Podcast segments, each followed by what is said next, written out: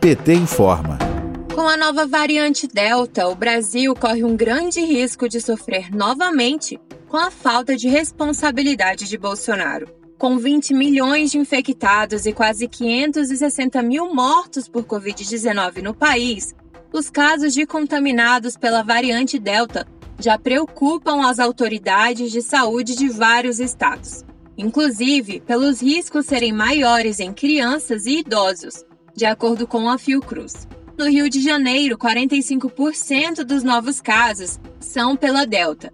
Diferente de outros países, o governo Bolsonaro não tem criado medidas para reduzir o impacto dessa nova mutação, que é mais transmissível e letal que as anteriores.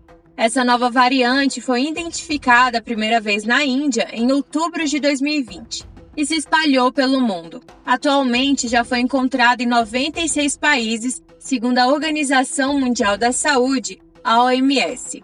No Brasil, já existe a transmissão comunitária em São Paulo, Rio de Janeiro, Maranhão, Rio Grande do Sul e Distrito Federal. Nos países em que chegou primeiro, a nova variante levou ao aumento de casos de internação e mortes, forçando que governos tomassem medidas mais sérias. Na China, o governo voltou a decretar lockdown e nos Estados Unidos, o uso de máscaras em locais fechados está voltando. E as campanhas para vacinação foram intensificadas, já que os casos de morte são de pessoas que ainda não foram imunizadas. Apesar dos alertas, Bolsonaro não está interessado em proteger a população, mas sim em discutir o voto impresso e dizer que o Supremo Tribunal Federal, o STF, não o deixou combater a pandemia.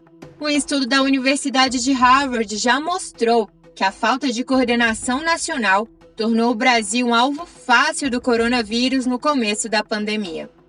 De Brasília, Terra Thaís Costa para a Rádio PT.